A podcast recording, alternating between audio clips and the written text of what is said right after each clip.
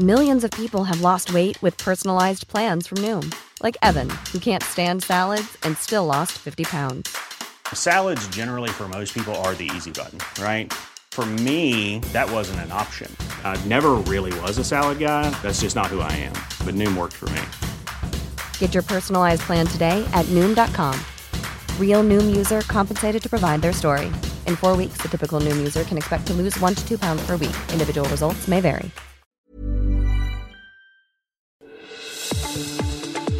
El Heraldo Radio presenta Zona de Noticias con Manuel Zamacona. Zona de Noticias, el epicentro de la información.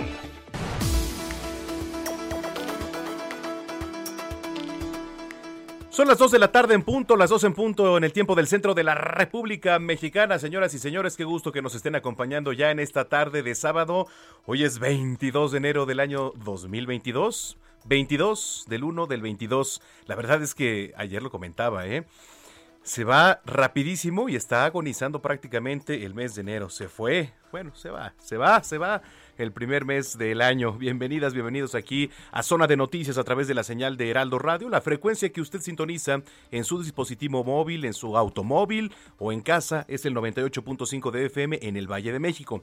Para los que vivimos aquí en la zona metropolitana, en la ciudad, en sus alrededores y también saludamos como siempre lo hacemos a quien nos escuchan a lo largo y ancho de la República Mexicana a través de las diferentes frecuencias locales hasta donde tiene alcance Heraldo Radio, que además somos la cadena pues con más estaciones y donde más alcance tenemos en Estados Unidos también nos ven y nos escuchan. Saludos allá en Beaumont, en Houston, en Texas, en Chicago, en Atlanta, en el canal 22 por allá también nos ven. Muchas, muchas gracias por estar en contacto y si usted así lo quiere hacer, si nos quiere ver, puede ingresar a www.heraldodemexico.com.mx. Ahí estamos con nuestra transmisión en las cámaras web completamente en vivo desde Insurgente Sur 1271 aquí en Torre Carrachi. Piso 3 están las instalaciones de Heraldo Media Group, llevándoles a ustedes toda la información con muchísimo gusto, que por cierto, pues ya a partir de lunes la capital, el Estado de México, otros estados retornan, retroceden a diversos colores. Nosotros, por ejemplo, del verde vamos a pasar al amarillo.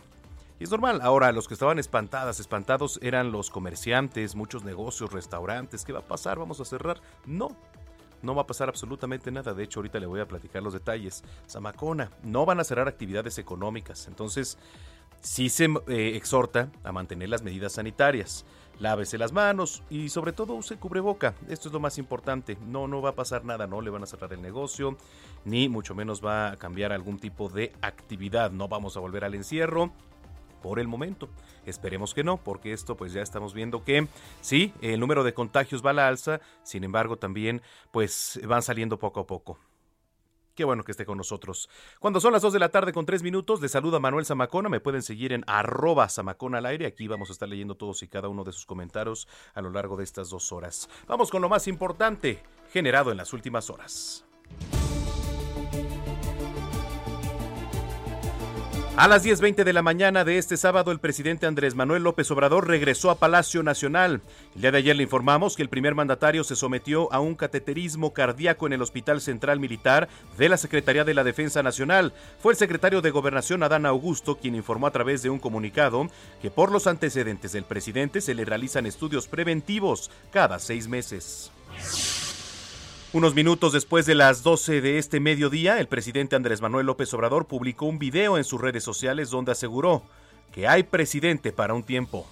Ya salí del hospital. Ayer eh, ingresé al Hospital Central Militar para que me hiciera un cateterismo, eh, una exploración en las arterias, en el corazón, todo esto porque hace 15 días me hice un análisis, una prueba de esfuerzo. Ustedes eh, seguramente recuerdan que hace ocho años me dio un infarto y desde entonces periódicamente estoy eh, checándome. En otras noticias, un juez federal ordenó liberar a Emilio Lozoya, exdirector de Petróleos Mexicanos, y colocarle un brazalete con localizador como medida cautelar tras permanecer en prisión preventiva durante más de tres meses en el reclusorio norte por el caso de agronitrogenados. Sin embargo, va a seguir en prisión por el caso Odebrecht. La Secretaría de Salud dio a conocer el semáforo COVID que estará vigente del 24 de enero al 6 de febrero de este año. En semáforo rojo se encuentra Aguascalientes, en naranja nueve estados, en amarillo 10 y destacan la Ciudad de México y el Estado de México. En verde permanecen también dos estados del país. El fiscal general de Quintana Roo, Óscar Montes de Oca, informó que se investiga un posible ajuste de cuentas tras la balacera de este viernes en el Hotel Xcaret, la cual dejó hasta el momento dos hombres muertos y una mujer herida. De acuerdo a las investigaciones, los dos fallecidos están relacionados con los delitos de venta de droga y robo allá en Canadá. La Fiscalía General de la Ciudad de México informó que investiga una posible exhumación del cadáver de un bebé que habría sido sustraído de un panteón en Iztapalapa, en la Ciudad de México, y podría estar relacionado con el cuerpo encontrado en un contenedor de basura en el Centro de Reinserción Social de San Miguel. Los supuestos padres del menor esperan ahora pruebas de sangre para determinar si el cadáver corresponde al de su hijo. Vámonos a temas internacionales. El organismo electoral de Venezuela anunció que fijó para el próximo miércoles un plazo de 12 horas para la recolección de 4.2 millones de firmas para activar un proceso de revocación de mandato contra el presidente Nicolás Maduro. Opositores están cuestionando la viabilidad de este proceso. Alemania descartó la entrega de armas a Ucrania en medio del alza a las tensiones con Rusia. Así lo informó la ministra de Defensa Christine Lambert. Las declaraciones se dan después de que Reino Unido comenzará a suministrar armas antitanque a Kiev. El presidente de Estados Unidos, Joe Biden, conmemoró el 49 aniversario del histórico fallo de la Corte Suprema que legalizó el aborto en aquel país, instando nuevamente a que ese derecho sea consagrado en una ley federal.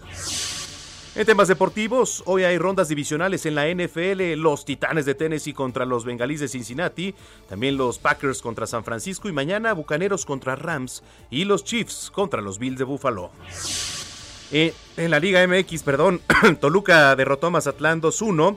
Hoy juega Chivas contra Querétaro, Monterrey contra Cruz Azul y el América va contra el conjunto del Atlas. Vámonos a las calles de la capital. En las inmediaciones del reclusorio norte está nuestro compañero Daniel Magaña con información. Adelante, Daniel, muy buenas tardes.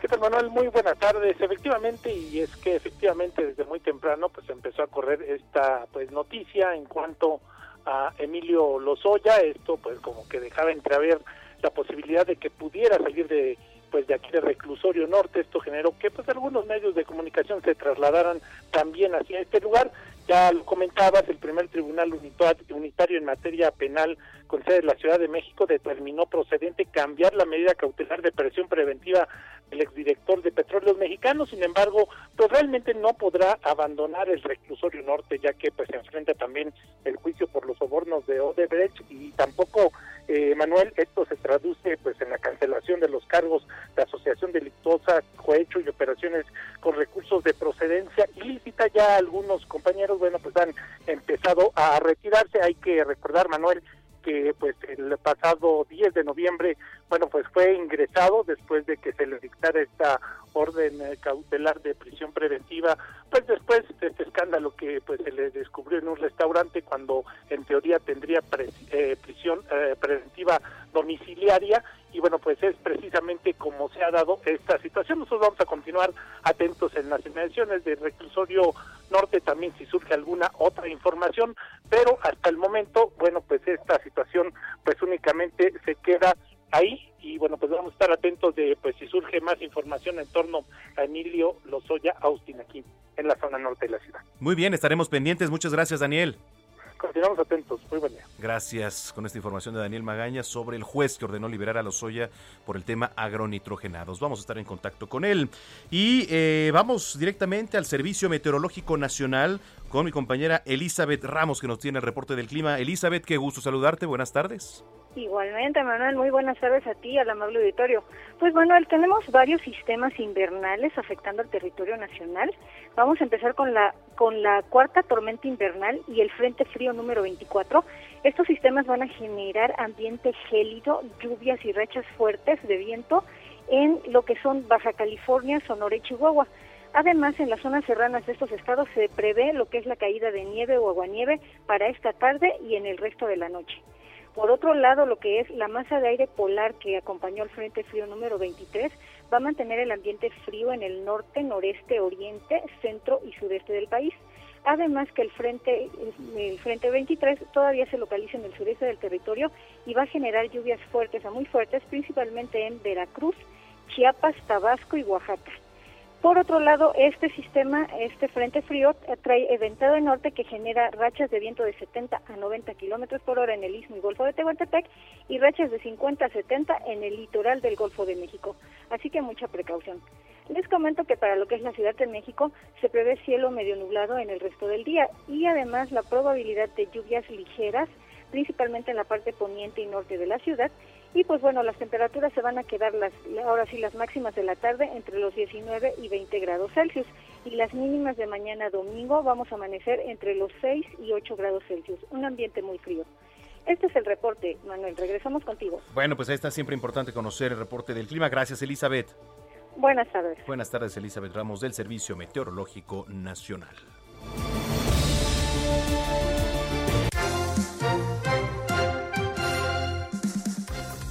Son las 2 de la tarde ya con 11 minutos en el tiempo del centro del país. Entramos de lleno a las noticias. Mire, la mañana de este viernes, 21 de enero, alrededor de las 10.30 de la mañana aproximadamente, el presidente de la República, Andrés Manuel López Obrador, eh, bueno, no, esto fue el día de ayer, y que ingresó al, Hospital Central Militar por los antecedentes de hipertensión, cardíacos del señor presidente. Eh, se le realizan estudios preventivos rutinarios cada seis meses laboratorio, electrocardiograma, alguna prueba de esfuerzo, tomografías.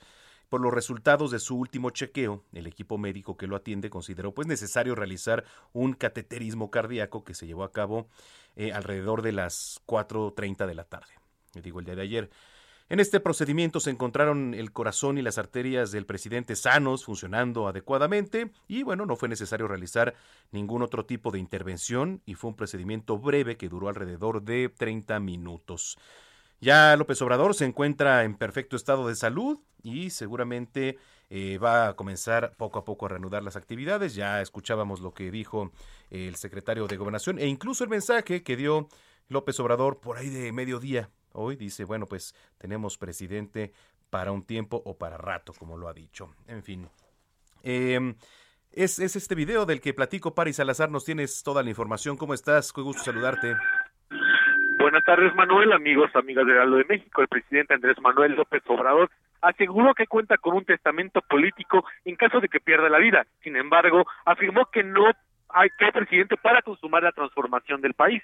En un mensaje grabado en Palacio Nacional, luego del cateterismo al que fue sometido ayer en el Hospital Central Militar, López Obrador que señaló que la intervención estaba programada, pero su segundo contagio de COVID retrasó esta intervención. Escuchamos al presidente López Obrador. Porque hace 15 días me hice un análisis, una prueba de esfuerzo Ustedes eh, seguramente recuerdan que hace ocho años me dio un infarto. Y desde entonces periódicamente estoy eh, checando, tomo medicamentos para tener controlada la presión todos los días. Y fui al hospital hace 15 días, me hicieron la prueba de esfuerzo y eh, los médicos, los especialistas decidieron de que tenían que hacerme un cateterismo ya estaba todo programado, pero en eso eh, me enfermo, me contagio de COVID. López Obrador dijo que no puede actuar de manera irresponsable y dejar al país sin gobernabilidad. Afirmó que ya se sentaron las bases de la transformación, que se combate la corrupción y se tende primero a los pobres. Escuchamos al presidente López Obrador. Eh, quiero también decirles que yo tengo un testamento político. Eh, no puedo gobernar un país en un proceso de transformación, no puedo actuar con responsabilidad. Además, estos antecedentes del infarto, la hipertensión, mi trabajo que es intenso, sin tener en cuenta la posibilidad de una pérdida de mi vida. ¿Cómo queda el país? Tiene que garantizarse la gobernabilidad. Entonces tengo un testamento para eso. Afortunadamente no va, creo yo, a necesitarse. López Obrador aseguró que se encuentra en perfecto estado de salud que los doctores ya lo dieron de alta y que podrá retomar la de trabajo por el estado del país. Reiteró que hay presidente para el tiempo necesario para consumar la transformación del país. Escuchamos al presidente López Obrador. Ya los médicos me autorizan que puedo hacer mi vida eh, normal, es decir, que me puedo aplicar a fondo y que eh, hay presidente para un tiempo el necesario, indispensable, el básico para llevar a cabo los cambios, la transformación. López Obrador pasó la noche en el Hospital Central Militar y esta mañana llegó a Palacio Nacional, donde grabó este mensaje. Y hace unos minutos el presidente López Obrador salió del Palacio Nacional rumbo a su casa en la alcaldía Tlalpan. Manuel, esta es la información que te tengo. Muchas gracias por la información, París. Un placer, buenas tardes. Muy buenas tardes. Luego otro tema, ¿eh? La verdad, lamentable y preocupante, lo que ocurrió allá en el Hotel Escaret en Quintana Roo. Una balacera dejó dos personas muertas y un herido adentro, al interior del Hotel Escaret. Yo me pregunto, mire, este hotel es de los más lujosos, si quiere así verlo, de los más caros, pero también evidentemente de los más bonitos que hay en todo el territorio nacional. Imagínese usted siendo huésped de este hotel, está disfrutando de las amenidades, con la familia, de vacaciones, los turistas, la derrama, etcétera, de donde usted venga, ¿eh? O vaya. Bueno, pues al interior así, sin más, abrieron fuego, ¿eh? Contra tres personas. Vamos a hacer un recuento. Ahí eh, nuestro compañero Alex Castro nos tiene toda la información corresponsal de Heraldo allá en Quintana Roo. Qué gusto saludarte, Alex. ¿Qué tal? Muy buenas tardes, eh, Manuel. Efectivamente, como bien comentas, un hombre disparó contra tres personas de nacionalidad canadiense en las inmediaciones del complejo hotelero Escaret en la Riviera Maya, aquí en Quintana Roo. El sujeto, aparentemente huésped del hotel, logró lesionar a las tres personas eh, de Canadá que también vacacionaban en ese recinto. Dos de ellas perdieron la vida mientras recibían atención médica, según reportó la Fiscalía General del Estado de Quintana Roo. Lucio Hernández, titular de la Secretaría de Seguridad Pública, difundió la fotografía del hombre portando un arma para solicitar ayuda para su localización, pues logró huir del lugar de los hechos. El funcionario expuso que el origen de los disparos, dijo así, fue una discusión entre los huéspedes. La Fiscalía tuvo conocimiento a través de la Policía de Quintana Roo que las personas asesinadas cuentan con historial relacionado con drogas, armas y delitos contra la propiedad en aquel país, según esto informó en un comunicado. Por su parte, el Grupo Escaret publicó también un comunicado donde aseguró que se trató de un evento dirigido y aislado, pero omitió dar declaraciones al respecto. Estamos cooperando plenamente con las autoridades para su pronto esclarecimiento. Es lo único que apunta este comunicado de la compañía. Es la información que hay hasta el momento de este hecho violento en la Riviera Maya, Manuel. En cuanto al hotel, ¿se ha pronunciado? Digo, es, yo no sé qué vayan a hacer con los huéspedes, algún tipo de incentivo, que les regalen algo, etcétera, pero ¿se sabe algo al respecto?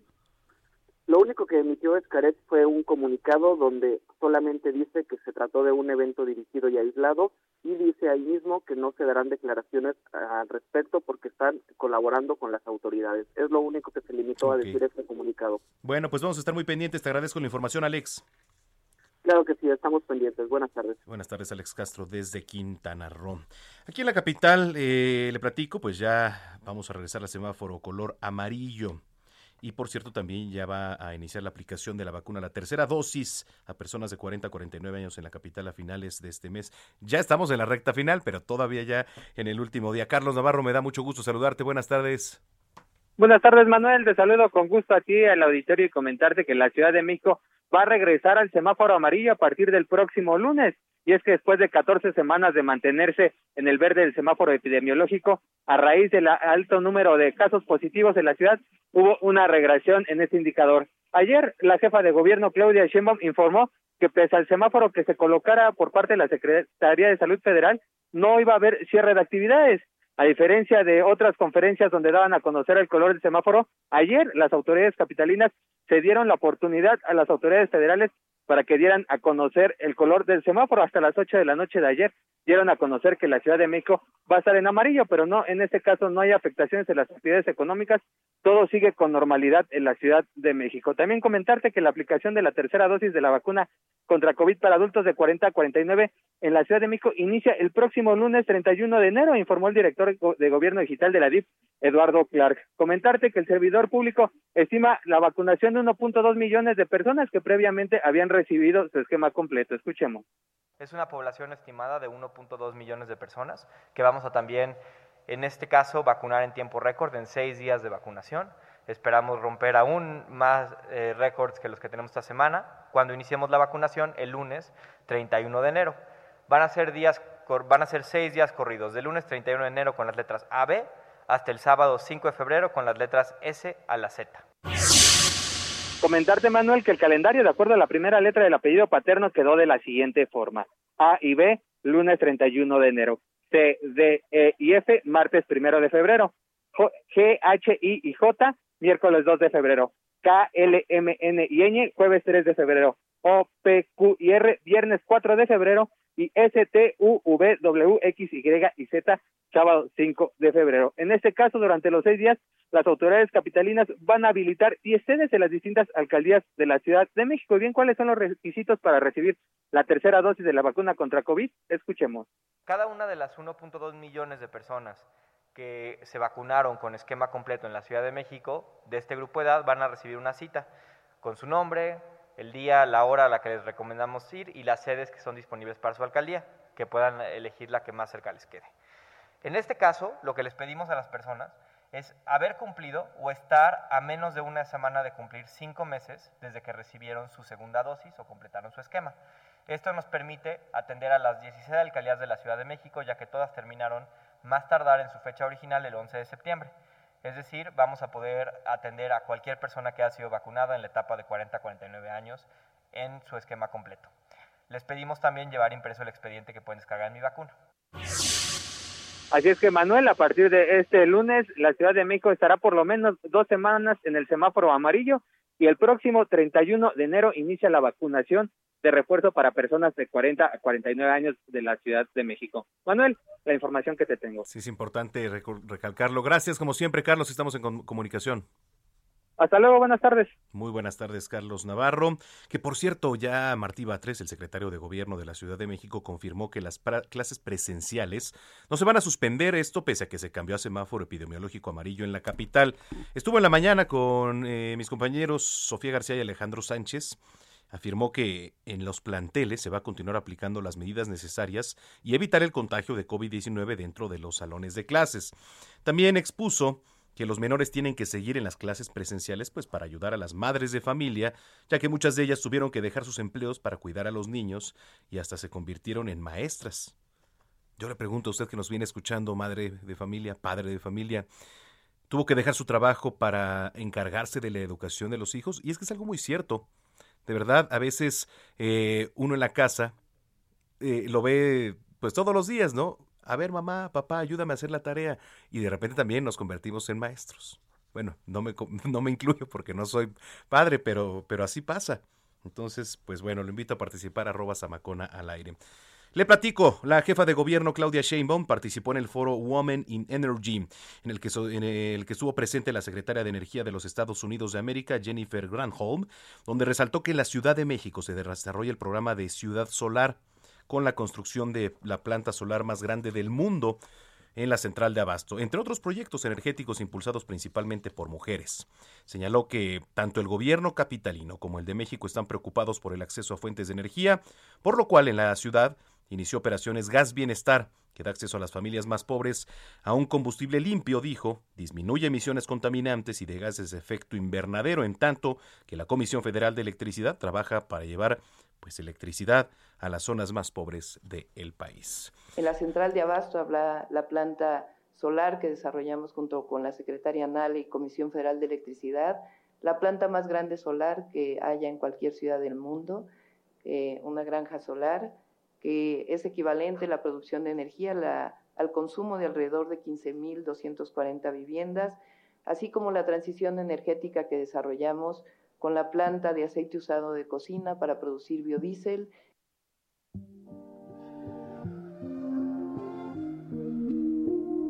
Bueno, vámonos a la pausa. Comenzamos con las efemérides musicales de este sábado con un estreno. Se trata de Sincero, tema interpretado por el reggaetonero puertorriqueño Don Omal. Don Omal, porque así le dicen allá. Que se estrenó el pasado 13 de enero como tercer sencillo de su nueva producción discográfica. Ya tú tomaste tu decisión, así no se juega, tienes razón. Y aunque... Vamos a una pausa y regresamos con Manuel Zamacona a Zona de Noticias por Heraldo Radio. Heraldo Radio. Ya estamos de vuelta. Zona de Noticias con Manuel Zamacona.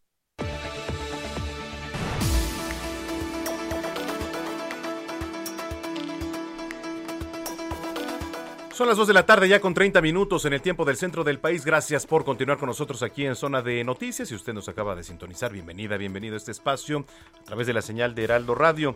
Y los que nos escriben, gracias también. Ahorita vamos a leer todos y cada uno de sus comentarios. Nos pueden dejar su mensaje en arroba zamacona al aire.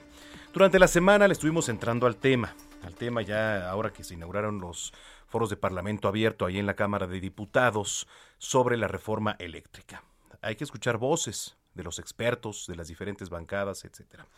La bancada naranja va a tener como representante ahí en el eh, Parlamento abierto, la bancada de Movimiento Ciudadano, a Mauro Garza, quien es designado como el vocero del grupo parlamentario ahí en este tema. En la línea telefónica el diputado Mauro Garza. ¿Cómo está, diputado? Gusto saludarlo. Muy buenas tardes. ¿Qué tal, Manuel? Muy buenas tardes. Qué gusto saludarte y poder charlar contigo y con todo tu auditorio. Muchísimas gracias. ¿Qué esperaría el grupo parlamentario de Movimiento Ciudadano en estos foros que se están haciendo? Primero eh, celebramos que se tenga la oportunidad de escuchar las voces de los expertos, eh, así se están manifestando.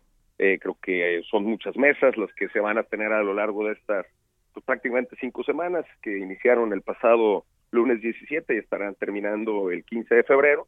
Entonces, pues vemos un, un buen espacio para que se dé el diálogo, se dé la oportunidad y también que esperaríamos, pues que de parte también de las fracciones, este, pues que han estado hablando a favor de la de la reforma, pues que se puedan dar la, la, oportunidad de escuchar las voces de los expertos de lo que esto pudiera representar en un franco retroceso en el tema de medio ambiente y en el tema de competitividad para nuestro país.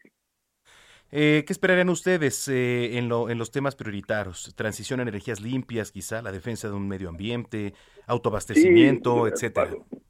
Prácticamente nosotros hemos dejado muy claros tres puntos. Eh, el primero, pues nosotros tenemos un compromiso con el, con el cambio climático, con las energías renovables, con el medio ambiente.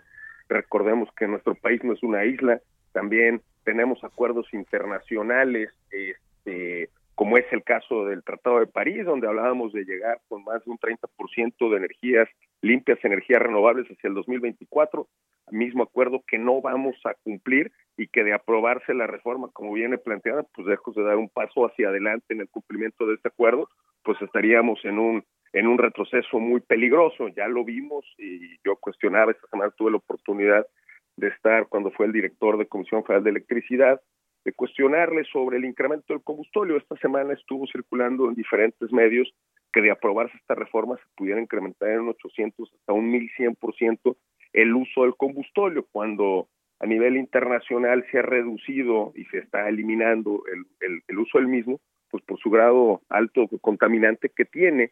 Eh, entonces, eh, obviamente, pues en el tema de energías renovables es uno. El segundo punto donde vemos una con mucha preocupación es el, el tema de la pérdida de competitividad. Eh, la Comisión Federal de Electricidad pues tiene plantas obsoletas con, con por medio de antigüedad de más de 33 años y eh, donde se obtienen recursos en el tema de suministro y distribución y se pierde en el tema de generación, solo obtiene recursos en la filial 5, que es aquella que opera los productores independientes de energía, y pues vemos una obsesión por seguir creciendo en el tema de generación, reiteramos cuando por las plantas con la antigüedad y además en los contratos laborales que tiene comisión, pues no le permiten ser competitivos. Y el tercer punto que también cuestionábamos pues ya lo vimos hoy, también está circulando en diferentes medios, del incremento de más de cuatro mil millones de dólares que nos costará la refinería de Dos Bocas, pues también le cuestionábamos este cuánto nos va a costar a todos los mexicanos el tema de sanciones internacionales, porque claramente está en el Tratado de Libre Comercio, en el capítulo 11, pues las sanciones internacionales por el incumplimiento que se tendrían de aprobarse esta reforma, pues que hablan los expertos que pudiera rondar entre los 85 mil millones de dólares y los 130 mil millones de dólares de sanciones. ¿Cómo vamos a pagar eso cuando pues este país requiere inversión en infraestructura, infraestructura que genera desarrollo, requiere inversión en educación, inversión en salud y no seguir pagando por caprichos? Ahora, hablaba de temas internacionales. Ya, por ejemplo, Estados Unidos manifestó, pues, de alguna manera una preocupación sobre la reforma eléctrica, ¿no? Después de que se reúne con el presidente sí, López claro. Por, por supuesto, este, eh, hay, hay una gran cantidad de inversiones que se tienen en nuestro país este, y, y acuerdos que se tienen, pues, que se tienen que cumplir. De ahí, de ahí la gran necesidad de poder, este, pues, de que estén manifestando ya las, las voces internacionales sobre este cumplimiento. ¿Cree, diputado, que con esto se limitaría la participación de empresas privadas? Sí, pues por supuesto, o sea, el momento en que se tiene pensado el tema de despachos de energía y Ujú. todo, pues eh, ya lo hemos visto como la, la- el, el año pasado la gran salida de capitales que experimentó nuestro país en el tema de inversión extranjera directa, en el tema de inversión en materia de energía, pues es simple y sencillamente revisar cuál ha sido la inversión en los últimos años y de aprobarse esta reforma, pues está la inversión lejos de, de tener un crecimiento como necesitamos, pues tendría un decrecimiento muy significativo y muy preocupante. ¿Cómo vio la participación de Manuel Barlet? No, pues a Manuel Barlet eh, creemos que es alguien que está obsesionado con regresar a, la, a la- lo que le llama la soberanía energética, pues parece que se quedó en 1970 y tienen esa misma idea y concepto de país. Nos han dado cuenta que el mundo ha evolucionado, que ha avanzado, que se está haciendo con energías limpias, con energías renovables, y ellos creen que por apostarle solo a un proyecto de energía solar en Sonora, pues están cubriendo la cuota, ¿no? Y lo que nosotros decimos es que una golondrina no hace primavera, pues ese tendrá que ser un esfuerzo que tendrá que venir acompañado de muchos esfuerzos más para realmente poder transitar hacia ese acuerdo que tenemos como país de realmente sí apostarle al cuidado del medio ambiente y a las energías renovables. Correcto. ¿Cuándo se reanudan los foros este, de Parlamento Abierto? Ya la siguiente la siguiente semana habrá foros todos los días. Todos este, los días. Habrá mesas todos los días y pues prácticamente estaremos con esa dinámica hasta el día 15 de febrero, eh, donde ya las últimas semanas pues se tendrán que empezar a dar las conclusiones para pues posteriormente eh, eh, evaluar, y esto lo tendrá que hacer pues obviamente la fracción mayoritaria ahí de Morena, si desean plantear la reforma en ese sentido, y aquí a diferencia de la ley de ingresos y del presupuesto, donde se puede aprobar con mayoría simple, donde como lo han venido aprobando absolutamente todo con los votos del Verde, del PT y de Morena, pues aquí sí es un cambio a la Constitución, al artículo 26, 27 y 28, por lo cual pues sí tendría y requiere de dos terceras partes del Congreso, por lo cual pues sí requiere de, de otras acciones parlamentarias para que puedan tener este eh, esta aprobación. Bueno, pues vamos a estar pendientes de estos foros que se realicen durante la semana. Yo le agradezco mucho. Ah, ya nada más por último, antes de despedirnos, digo, es otro tema totalmente diferente, pero aprovechando que lo tenemos ahí en la línea, ¿qué opina el de la designación como candidato a gobernar Quintana Roo de Palazuelos, diputado? Sí, definitivamente ha causado mucha polémica. Ten- Tenemos elección en seis estados. Este Quintana Roo es uno de ellos, un estado muy importante. Y sí vimos ayer la noticia, había estado, se había estado manejando esa posibilidad de que fuera Palazuelos quien estuviera abanderando en, en, en Quintana Roo. Pues bueno, esa es una decisión que tomó el partido y a nosotros lo que nos toca, y en Claro. el caso de un servidor es mucho la vinculación con el sector empresarial, pues entonces tendremos que sentar a platicar con él para ver cuál es su agenda No, eh, de, de apoyo al sector empresarial y empujarla desde ese sentido. Sí, yo lo hubiera visto más en Guerrero, ya ve que tiene más injerencia allí en lo que es la zona de Acapulco, etcétera, ¿no? Pero bueno, pues vamos a ver qué es qué es lo que trae acá para Quintana Roo. Imagínese ya la Para campaña Quintana. ahí este bailando con Yagui, ¿no? Cantando ahí en la campaña. Vamos a ver Este- cómo funciona. ¿Cómo, cómo se maneja ya? Este, apenas estamos terminando los tiempos políticos que se Sí. vivieron el año pasado y ya volvemos a entrar de lleno con elecciones en, en- en seis estados, ¿no? Bueno, diputado, pues me da gusto saludarlo, gracias. Igualmente, muchísimas gracias, gracias por el espacio y por la oportunidad y me reitero a la hora para seguir platicando que habrá mucho material esta semana. Claro que sí, estaremos muy pendientes. Es el diputado Mauro Garza de Movimiento Ciudadano. Y sí, pues es que no sé, no sé si vayan a revivir a Yahweh, ¿no? Ahora ya que nada más, pero cuando son las campañas electorales, sale, lo descongelan y órale, vámonos a cantar. Imagínese un, un dueto ahí con Roberto Palazuelos, que sí, se, ha sido ya nombrado como candidato de Movimiento Ciudadano para eh, gobernar Quintana Roo. Es información de José Ríos. Adelante.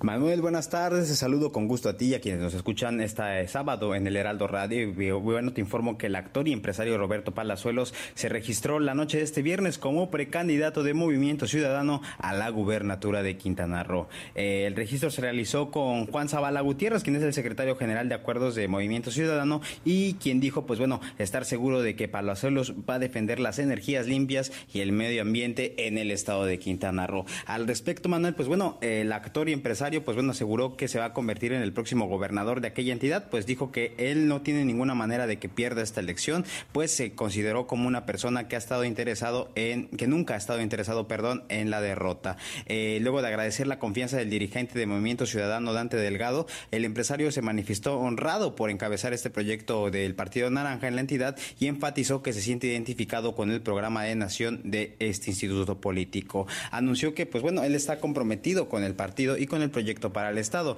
Y además de que antes de ser precandidato, el empresario pues se definió como un ecologista de corazón, un protector de la flora y de la fauna y pues con esto pues dijo que va a llegar a Quintana Roo con un gobernador eh, definido como ecologista. En un comunicado posteriormente, Manuel, pues bueno, el partido informó que el precandidato se comprometió a combatir la inseguridad, pues se trata de un mal que ha ido afectando a los quintanarroenses y a la economía de la entidad. Hay que apuntar, Manuel, que pues bueno, eh, momentos antes de que se hiciera este registro como movimiento ciudadano, el actor y empresario pues estaba enfocado en, en una candidatura, precandidatura, perdón, en el PRD. Sin embargo, esta fue designada a la diputada federal Laura Fernández Piña y se estaba dando por terminado estas aspiraciones políticas del empresario conocido también como el Diamante Negro. Sin embargo, pues este fue horas después que este registro se realizó con el Partido Naranja. Este es el informe que te tengo en los de Ruta 2022, Manuel.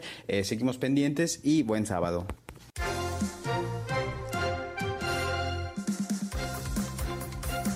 Las 2 de la tarde con 41 minutos en el tiempo del centro del país. Vaya polémica que se ha generado, pues desde el fin de semana pasado que salió la noticia, pero también eco a lo largo de la semana. El Sistema Nacional para el Desarrollo Integral de la Familia informó que está investigando cómo el gobernador de Nuevo León, Samuel García, y su esposa Mariana Rodríguez, pues literal, ¿eh? así sacaron de la sede de Capullos a este pequeñín a fin de convivir con él durante un fin de semana, porque yo me imagino, y así debe ser, que se necesitan papeles, se necesita una serie de cuestiones, no nada más llamarse gobernador o gobernadora para poder hacer este tipo de cosas. ¿No? En fin, hay polémica en Instagram. Ya ve que presumieron que, convivieron con el menor durante el fin de semana al haber obtenido un supuesto permiso de convivencia familiar. ¿Qué tanto ha pegado esto? Eh? Se han pronunciado de, verdad este, bastantes instituciones por ahí. Save the Children dice legalmente el caso debe investigarse con la participación de las autoridades federales. Otro dice la Procuraduría Estatal de Protección de Niñas, Niños y Adolescentes de Nuevo León en un plazo de 72 horas. Vamos a ver qué este, se está solicitando sobre el proceso de adopción temporal. Bueno, pues ellos tuvieron acceso. En la línea telefónica me da gusto saludar a Juan Martín Pérez García, coordinador de Tejiendo Redes Infancia en América Latina y el Caribe y exdirector de la Red por los Derechos de la Infancia aquí en nuestro país. Juan Martín, gracias por tomarlos la llamada. Muy buenas tardes. Muy buenas tardes, gracias por esta oportunidad. Eh, gracias. ¿Qué opinión te merece todo este caso que está ocurriendo en torno a Samuel García y Mariana Rodríguez? Mira, creo que lo que hay que partir es que no hay acciones inocentes. Eh, estos, estos dos funcionarios ahora, antes eh, llamados influencers, tienen un patrón de conducta política, agregó un, un adjetivo, delictiva, ya documentada en los últimos años. Quizás el público recordará que en el proceso electoral reciente que le permitió al señor Samuel ser gobernador, eh, fue sancionado por el Instituto Nacional Electoral con la empresa electoral eh, Movimiento Ciudadano, que, eh, como saben ustedes, tienen acceso a los recursos públicos, a las prerrogativas, a través de los votos que ganan. esto que estamos escuchando de Palazuelos en Quintana Roo es algo muy similar a lo de Nuevo León. No son perfiles altamente profesionales o capacitados para un cargo, eh, pero están asociados con eh, farándula y otras cosas. Pero el caso concreto es que el INE documentó eh, a partir de las quejas que presentó en su momento la Red por los Derechos de la Infancia, en aquel momento todavía era director, ahora mi colega Tania es la nueva directora, pero le he dado seguimiento y junto con Redim eh, se logró que el INE multara a, Samuel y a la empresa el Movimiento Ciudadano por 867 mil pesos por la explotación comercial de un niño indígena muy brillante, al cual, por supuesto, lo, lo, explotaron en términos de imagen, de redes sociales monetizadas, eh, sin que se le pagara como un artista que es, además de que está prohibido por los lineamientos del INE vincularlo a temas electorales y no de derechos. Lo que estamos viendo acá eh, es altamente probable que sea parte de una estrategia bien pensada. Eh, es muy frecuente que lo usen los políticos para generar esta sensibilidad en el público y es normal que las personas que no están cercanas a los derechos humanos, a las leyes, que no tienen quizás un análisis tan crítico, sientan que fue un acto humanitario, caritativo y que las y los defensores, las instituciones, exageramos cuando exigimos investigación y sanción, porque esto, y creo que es importante que el público lo recuerde, es un bebé víctima. Este bebé está ahí porque está asociado a una carpeta de investigación que no le permite estar con su familia sanguínea. Es un bebé que fue sustraído de manera ilegal de un espacio de protección del Estado, eh, fue trasladado, llevado a su domicilio particular, eh, con una gran producción audiovisual que mucha de ella está en redes sociales que son monetizadas, generan dinero. Cada que las personas interactúan, ya sea para enojarse o para felicitarles, les están generando dinero. Y esto, como nuestros colegas de Save Children también lo plantearon, el propio procurador de protección de niñez del DIF nacional, Oliver Castañeda, señaló que también se tendría que investigar si esto no configura, porque hay elementos para pensar que configura trata con fines de explotación comercial. Y además, no, sí, no se garantizó el, interés superior de la niñez, como lo dicen por ahí eh, muchos de los expertos, algo que están obligados los servidores públicos. Y por la propia identidad, la protección de los datos personales del bebé. Efectivamente, o sea, hay que tener presente que cuando está en la función pública, ellos solo pueden hacer lo que está autorizado. Eh, como ciudadanos y ciudadanas podemos hacer muchas cosas que no están prohibidas por la ley, o sea, que aquello que, está prohibido no lo podemos hacer, pero incluso hay interpretación, pero las y los funcionarios solo y exclusivamente pueden hacer lo que está permitido. Sacar a un niño de un albergue no se puede. Yo le invito al público que ponga dimensión del tema. No pensemos en el señor Samuel, la señora Mariana, funcionarios públicos de Nuevo León. Pensemos que cualquier funcionario de Capullos eh, decide llevarse de fin de semana a un niño a su casa. Pero así como ellos eh, hicieron una producción audiovisual que les genera dinero en redes sociales, esta otra persona o en cualquier otro albergue genera pornografía infantil. O sea, no es posible, no podemos permitir que eso suceda, ni trivializar, ni desinformar al público, porque supondrán otros que pueden ir por un niño que les guste, eh, como este, el niño sonriente, como lo dijo la señora Mariana, tomarse fotos, subirlos a sus redes. Esto no es posible, esto es un delito. Las leyes de protección a derechos de niños y niñas, particularmente víctimas, no permiten que se muestren su rostro, sus datos personales, porque se está afectando su dignidad. Por lo que, por lo que, perdóname, por lo que comentas, Juan Martín, eh, se pudo haber eh, extraído al niño o usado con un fin económico, ¿no? O sea, por ejemplo, ¿por qué? Porque se está utilizando. Ellos traen a lo mejor algunos uniformes con colores, con marcas comerciales. Y si esto, eh, pues deriva o desencadena en un fin económico, ¿sí se podría estar hablando de explotación comercial? Claramente, sí. Esto corresponde, por supuesto, a la Fiscalía General de la República como delito federal iniciar las investigaciones. Debo también de ser explícito y lamentar la declaración y la eh, protección que ya garantizó el presidente de la República, Andrés Manuel, en días pasados, diciendo que era politiquería cuestionar al gobernador. Eh, esto es muy grave porque además es el presidente de la República, el gobernador de Nuevo León, la funcionaria Mariana, que están obligados a, como comentaba, si lo hemos señalado, a cumplir con la ley, particularmente el interés superior de la niñez.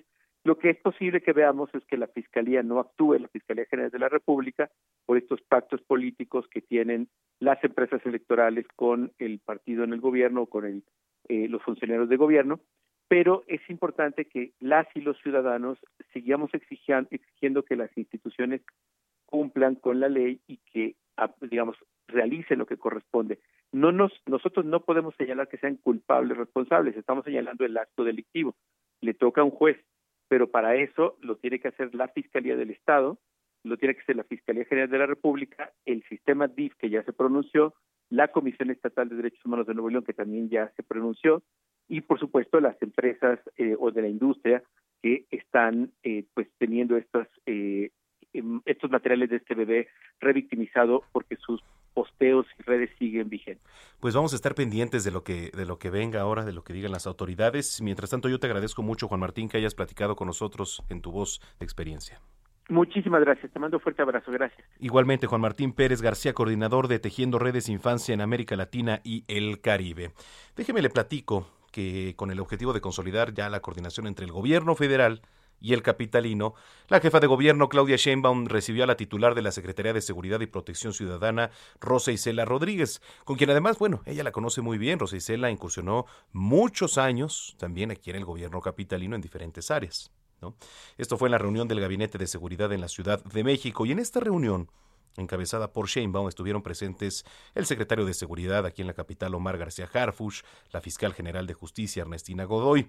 A través de su cuenta en Twitter, la mandataria publicó Tuvimos el honor, dice, de recibir a la secretaria de Seguridad Pública y Protección Ciudadana, Rosa Isela Rodríguez, para consolidar la coordinación entre el Gabinete de Seguridad del Gobierno de México y del Gobierno de la capital. Les agradecemos el apoyo. Entonces, bueno, pues ahí está esta reunión. Dice con esto la jefa de gobierno cumple su promesa de reforzar la seguridad en la capital. Mire, son las 2 de la tarde ya con 51 minutos. Vamos a ir con la mejor agenda cultural en voz de Meli Moreno. Recomendaciones culturales con Melisa Moreno.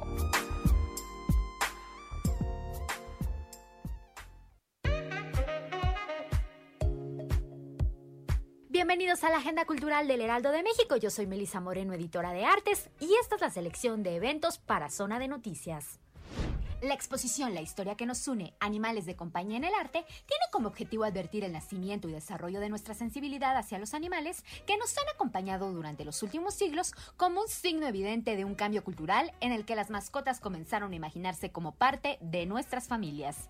El objetivo del Museo Nacional de San Carlos es comprender que la historia del arte también habla de nuestra propia historia, así como generar un diálogo y reflexión sobre los derechos de los animales en el país, impulsar la adopción y erradicar las cifras de abandono y maltrato animal que hoy en día siguen sucediendo. La historia que nos une Animales de Compañía en el Arte en el Museo Nacional de San Carlos puede visitarse hasta el 20 de marzo. La adaptación contemporánea de la ópera Cenicienta de Jules Massenet, dirigida por Laurent Pally, llegará a la pantalla gigante del Auditorio Nacional en una proyección diferida este domingo 22. La puesta en escena con cuatro actos, basada en el cuento clásico, narra la historia de una joven soñadora que vive un romance idílico con el príncipe de su reino, el cual, como ya sabemos, es mal visto por su madrastra y sus hermanastras.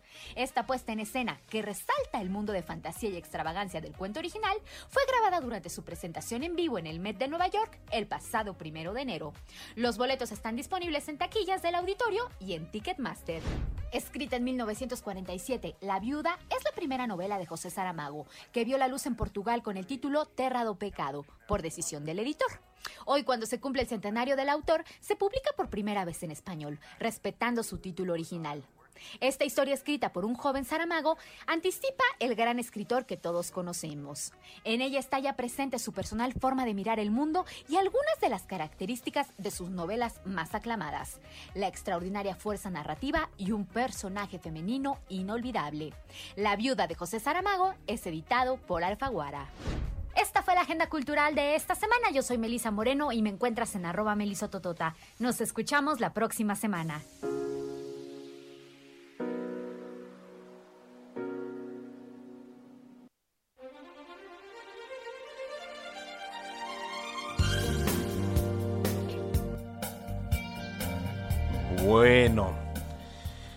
Estamos recordando a la compositora mexicana Consuelo Velázquez. Ella falleció un día como hoy, 22 de enero, pero de 2005. Y por eso estamos escuchando Bésame mucho, una de sus composiciones más reconocidas en la voz de Luis Miguel, quien la incluyó, por cierto, en su álbum Romances, que fue lanzado en el año 1997. Lo invitamos a participar con nosotros, como siempre, cada fin de semana en arroba Samacón al aire en las redes sociales. Usted está en zona de noticias. Eh, háganos llegar sus opiniones, comentarios, sugerencias, denuncias ¿Qué está pasando ahí en su colonia, en su municipio? Aquí estamos también para darle voz a usted. Entonces lo invitamos, lo invitamos, que por cierto, ando viendo fotos de Palazuelos ya con su playera de Movimiento Ciudadano y toda la cosa, qué bárbaro. Bueno, pues el show mediático que se viene, ¿eh? Bésame mucho con Luis Miguel, vamos a la pausa, volvemos porque nuestra querida chef Paulina Bascal nos va a preparar una delicia en nuestra sección de gastronomía.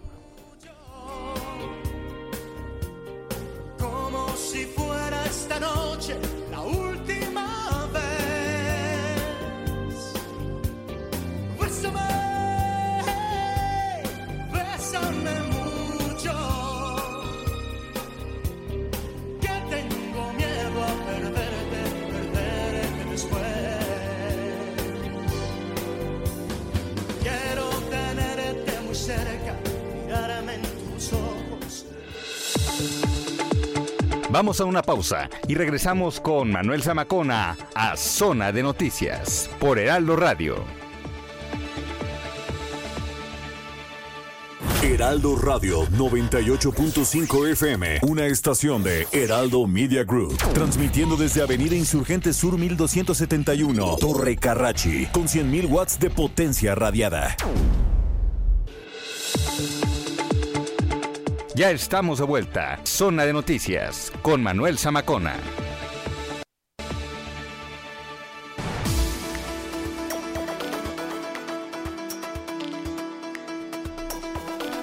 Son las 3 de la tarde en punto en el tiempo del centro de la República Mexicana. Gracias por continuar con nosotros aquí en esta segura onda. Oh, onda. en esta segunda hora de información a través de la señal de Heraldo Radio. Usted está en zona de noticias. Hoy que es sábado 22 de enero del año 2022. Bueno, pues tenemos todavía mucha información por delante y si nos acaba de sintonizar, bienvenida, bienvenido a 98.5 de FM en el Valle de México y saludamos a los que también nos escuchan a lo largo y ancho de la República Mexicana a través de las diferentes frecuencias locales de Heraldo Media Group, Heraldo Radio en particular aquí en este espacio. Y a los que nos ven también allá en Estados Unidos, usted si quiere vernos lo puede hacer. Estamos transmitiendo completamente en vivo en nuestras cámaras web instaladas aquí en la cabina principal de este que es Heraldo Radio www.heraldodemexico.com.mx. Ahí nos puede ver completamente en vivo en nuestra transmisión. Bueno, eh, no sabe la delicia que vamos a preparar. Una de mis botanas y entradas favoritas, la verdad, ¿eh? con, mi, querida, chef Paulina Abascal, que ya está lista también para deleitarnos. Entonces, pues yo la invito, lo invito a que se ponga en comunicación a través de nuestras redes sociales, arroba Samacona al aire, arroba Samacona al aire, ahí nos puede encontrar. Y por supuesto, tenemos también la mejor información en nuestra página web. Oye, estaba leyendo, dice... Eh, una taquería ofrece carnitas gratis en la compra de dos limones. Oye, no inventes, es que sí. Ayer mi, mamá llega y me regala una bolsa de limones. Dice, ese sí es un buen regalo. En estos días se aprecia mucho, pero bueno, dice, en plena cuesta de enero, pues los mexicanos no se han enfrentado al notable incremento del precio del kilo de limón. Algo que pues a ver, yo le pregunto a usted, ¿lo ha afectado de manera considerable en sus bolsillos? Y además es uno de los ingredientes más utilizados en la cocina, principales lo utilizamos casi en todo. Bueno, hay personas que hasta al arroz le echan limón, yo, difiero, pero a muchas cosas le echan limón. Entonces, un taquero, ante esta incertidumbre que ha provocado el incremento en los costos de limón, los usuarios en redes sociales viralizaron el ingenio que tuvo un taquero para intentar pues mantener a flote su negocio. Fíjate lo que hizo durante esta presente crisis que alcanzó los bolsillos de, muchos. Resulta que el negocio de Don Nacho, ubicado en Actopan, allá en Hidalgo, compartió una publicación en sus redes sociales para invitar a sus clientes a que apliquen en una superoferta que sí, no pasó desapercibida. Y decía, eh, en sus plataformas digitales, el negocio de comida publica, em, en la compra de dos limones por 70 pesos, los clientes se llevarán un cuarto de carnitas con verdura y salsa incluida. Ah, mira. Mm, y ahí está. Nada perdido. No, dos limones partidos por 70 pesos, super oferta gratis en Dos Nachos, un cuarto de carnitas. Bueno, pues así, así muchos negocios también. ¿No ves que hasta las tiendas esas de, ya sabes, ¿no? Del palacio de acá, de, acá y y la rosa de acá enfrente, no de Guadalupe, pero, la tienda rosa que está por aquí enfrente, ya hicieron también sus ofertas a meses sin intereses, ¿no? Con los sí, limones. con los limones. Entonces, bueno, pues siempre sale a relucir el ingenio del mexicano. Pues cuando son las 3 de la tarde con 3 minutos, le saluda Manuel Zamacona y vamos con lo más importante generado hasta el momento en voz de nuestra jefa de información, Gina Monroy. Sobre el caso del cadáver del bebé hallado en un bote de basura en el Centro de Reinserción Social de San Miguel en Puebla, el cuerpo del menor ya fue identificado por sus padres. Este 24 y 25 de enero se realizará la reunión plenaria de la fracción de Morena en la Cámara de Diputados. El coordinador de la bancada morenista, Ignacio Mier Velasco, informó que algunos de los temas que se abordarán son la reforma a la industria eléctrica, las leyes secundarias en materia de movilidad, cambios a leyes referentes a instituciones de crédito, el TEMEC y sus implicaciones en la reforma eléctrica. El volcán Popocatépetl presentó una intensa actividad en un lapso de 24 horas, periodo en el que se registraron 20 exhalaciones que estuvieron acompañadas por columnas de vapor de agua, gases y ligeras cantidades de cenizas que se dirigieron hacia el este, de acuerdo con el reporte del Senapred. La Secretaría del Bienestar puso a disposición un número telefónico para el registro a la pensión para personas con discapacidad otorgada por la Secretaría del Bienestar. Este es el 800-639-4264, en donde los funcionarios les proporcionarán los requisitos. La jefa de gobierno Claudia Sheinbaum y la presidenta del Consejo Asesor de la Coordinación Nacional de Memoria Histórica Beatriz Gutiérrez Müller encabezaron este sábado la develación de cuatro estatuas en reconocimiento de Carmen Cerdán, Juana Belén Gutiérrez, Matilde Montoya, La Fragua y Sara Pérez Romero. En noticias internacionales, Tokio registró este sábado su cuarto récord de infecciones diarias de COVID-19, superando las 10.000, mientras que Japón superó los 50.000 casos por primera vez, mientras la variante Omicron continúa propagándose rápidamente.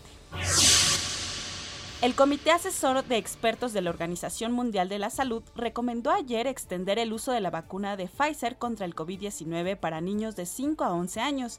La dosis aconsejada para este grupo de edad es de 10 microgramos para los mayores de 12 años. de esa manera. Sí, ¿verdad? La verdad es que esta noticia me puso muy contenta porque luego de dos años y meses de posponer sus conciertos debido a la pandemia de COVID, la banda de música pop OV7 que es pues mi contemporánea, ¿verdad? Anunció su gira de 30 años con conciertos, la cual podría realizarse este año, aunque hasta el momento no se han definido las fechas de los conciertos. Se contempla la participación de todos los participantes del grupo musical, Lidia, Erika, Mariana, Baila, Ari, Kalimba y Oscar, quienes retoman conversaciones argumentando que promete ser histórico este reencuentro. Gimnasio. ¿De quién? De OV7. De OV7. Ah, sí. ¿De quién? De OV7, a quien estamos escuchando. Muy bien, a ver, répale.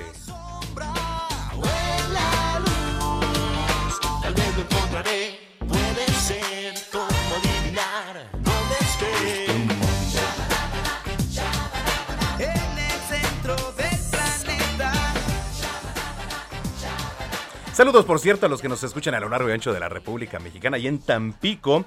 En Tampico nos escuchan en el 92.5, que es la frecuencia local de Heraldo Radio. Saludos, muchos saludos hasta tierras tan pequeñas. Por cierto, Sandy Yerbachi, que nos viene escuchando también una gran amiga. Ah, muy bien. Le dio COVID hace poco, igual Ah. que a muchos. Y este y ya salió. Ah, Entonces, qué bueno. le mandamos un gran abrazo y gracias por estarnos sintonizando a esta hora de la tarde. ¿eh? Así es. Y a todos los que nos escuchan ahí en Tampico, muchas, muchos saludos de parte de toda la producción aquí de Heraldo Radio, en Guadalajara también, que nos están escribiendo, allá en Monterrey y en toda la República Mexicana, hasta donde tenemos alcance, e incluso, por supuesto, también en Estados Unidos. Un gran saludo. Vamos a lo que sigue.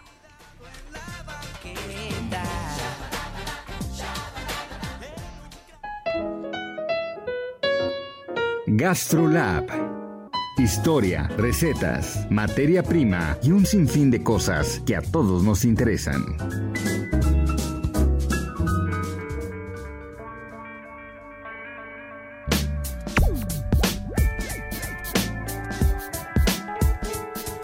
Bueno, pues llegó una de las secciones preferidas aquí en este espacio que es zona de noticias y es con nuestra querida chef Paulina Abascal, a quien saludo como siempre con muchísimo gusto. Pau, ¿cómo estás? Qué gusto saludarte. Manuel, igualmente, gusto en saludarlos. ¿Cómo estás? Muy bien. todavía con lo del COVID? Bueno, que yo sepa sí, ¿eh? La verdad es que andamos esquivando, pero que yo sepa sí, hasta el momento. Ay, bueno, pues qué bueno. Pues igual todos síganse cuidando, usen su cubreboca, lávense las manos, por favor, porque qué fuerte está el contagiadero. Por supuesto que sí, a seguirnos cuidando porque seguimos en pandemia. Oye, pues tú dices... Oye, pues hay una receta deliciosa que les quiero compartir el día de hoy. Fíjate que hice unos camarones roca en la semanita y no sabes qué deliciosos me quedaron. Te voy a dar la receta y vas a ver qué fáciles y les van a encantar. Fíjate que es de mis botanas preferidas. Así cuando voy a algún lugar de mariscos, etcétera, siempre se me antoja pedir camarones roca. Ay, pues qué bueno que te encanta porque esta receta se te va a hacer súper fácil y la, te vas a animar a hacerla. Manuel, ¿estás listo para, para apuntar? Estoy listo. Mira, vas a comprar la cantidad de camarones que tú quieras tamaño eh, no pacotilla, sino el que es como mediano, como un poquito más grande que de cóctel, porque lo importante es pelarlo y partirlo en cubitos. Ok, a ver, eh, al gusto entonces, ¿de, cuál es, es, lo más recomendable? Pues un camarón mediano. O sea, para que cuando tú lo muerdas, pues tengas un bocado muy rico y además, pues esté delicioso el empanizado que le vamos a dar, con la salsita roca y demás. Entonces, uno mediano, a lo mejor de unos eh, 6 centímetros de largo, está perfecto. Lo van a pelar, le van a quitar la cola y lo van a poner a remojar toda una noche en leche en el refrigerador. Ok, eh, ¿a remojar en leche? En leche en el refrigerador. Ok. Remojar. Ahora, te quiero recomendar algo. Hay muchas veces que el camarón, inmediatamente que lo compras, se ve que tiene como una vena. ¿Te has dado cuenta? Sí, sí, sí, sí. Ah, bueno, ese es el intestino del camarón. Entonces, con un cuchillito mondador, hay que abrirle un poquito. Un cuchillo mondador es un cuchillo chiquito. Y entonces le abres ahí, le haces una incisión y en el chorrito del agua le quitas el intestino. Okay. Hay veces que no vienen así los camarones, pero bueno, este es un tip adicional a la receta. Correcto, lo tengo. Bueno, entonces ya que tienes tus camarones eh, cortados en cubos y remojados por una noche completa en leche, lo que vas a hacer es le vas a quitar el exceso de leche con servitualla, con papel absorbente, y los vas a pasar primero por un eh, como polveadita de maicena. Pasar. De que lo pasas por la maicena, lo vas a pasar por huevo, huevo así que ya sabes, rompes con el tenedor, batido. Ajá.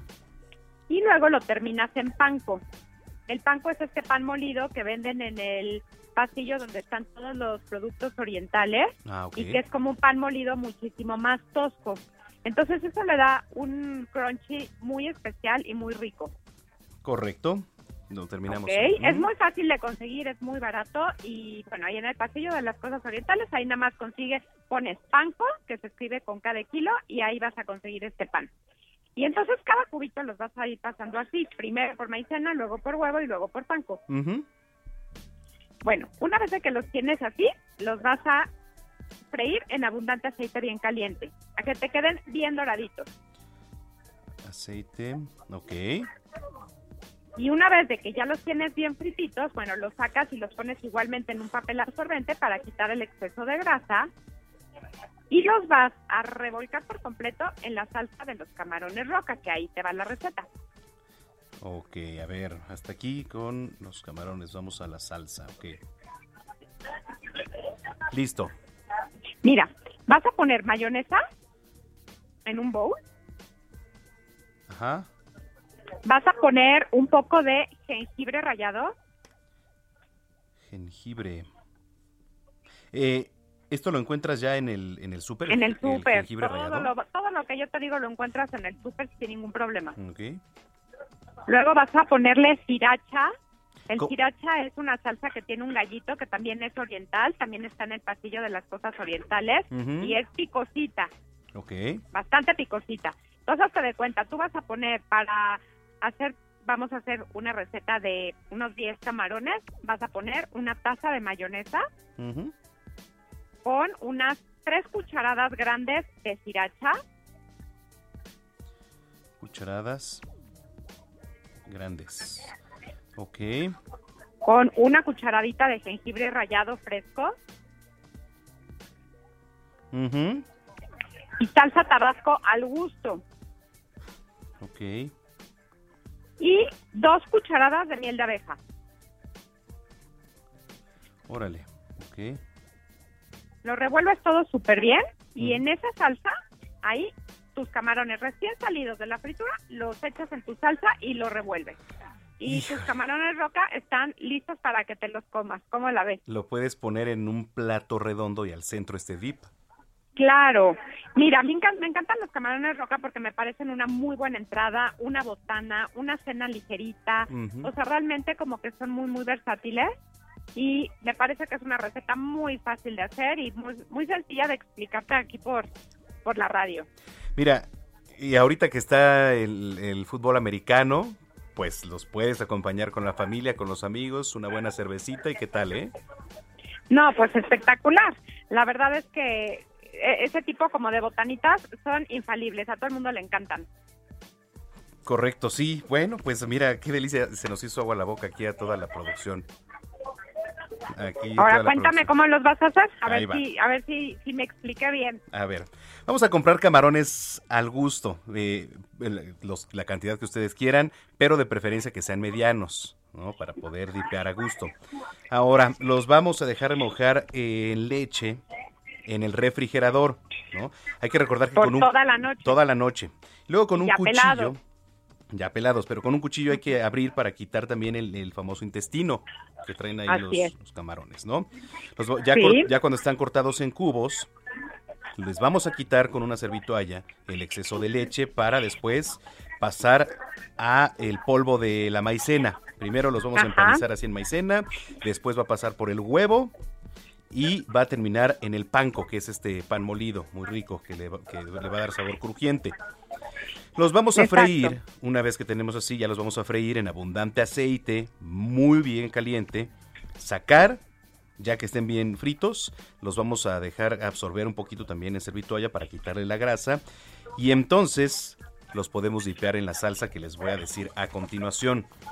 La salsa que puede acompañar a los camarones roca es la siguiente. Mayonesa en un bowl, jengibre rallado y sriracha. Tenemos para 10 bowls, por ejemplo, para 10 este, perdón, para 10 este camaroncitos, una taza de mayonesa, 3 cucharadas grandes de sriracha, una cucharada de jengibre fresco, salsa tabasco al gusto y dos cucharadas de miel de abeja. Supongo que es para darle un poquito sabor ese agridulce, ¿no? Como exactamente ese saborcito tan especial que tiene que no nada más es picante, sino como que pica, pero también le encuentras un tono dulce. Exacto, y entonces pues ya con esta recomendación lo pueden poner en un plato redondo al centro del dip y a disfrutar con los amigos o con la familia. Me encanta. ¿Ves? Espero que, la, que los hagas, Emanuel. Sí, sí, sí, te voy a mandar foto. No los voy a pedir, los, los voy a tratar de hacer. Por favor, Manuel. Eh, muy bien, querida Pau. Oye, siempre es un gusto, por favor, dinos dónde podemos seguir esta y otras recetas en tus redes sociales. Ay, claro que sí. Bueno, ya saben que todos los miércoles y viernes estamos en Gastrolab en el Heraldo Media Group y también en todas mis redes sociales, pero por favor busquen Paulina Bascal, la de la palomita azul, la verificada. No acepte imitaciones. Claro, nosotros estamos verificados con la palomita azul, entonces ahí nos Así buscan. es. Bueno, pues como siempre te mandamos un gran abrazo y gracias. Ah, igualmente, que todos tengan un muy bonito fin de semana y cuídense mucho, por favor. Igualmente, Paulina, gracias. Es la chef Paulina Abascal, aquí en Zona de Noticias, 3 de la tarde, 17 minutos. Hablemos de tecnología con Juan Guevara.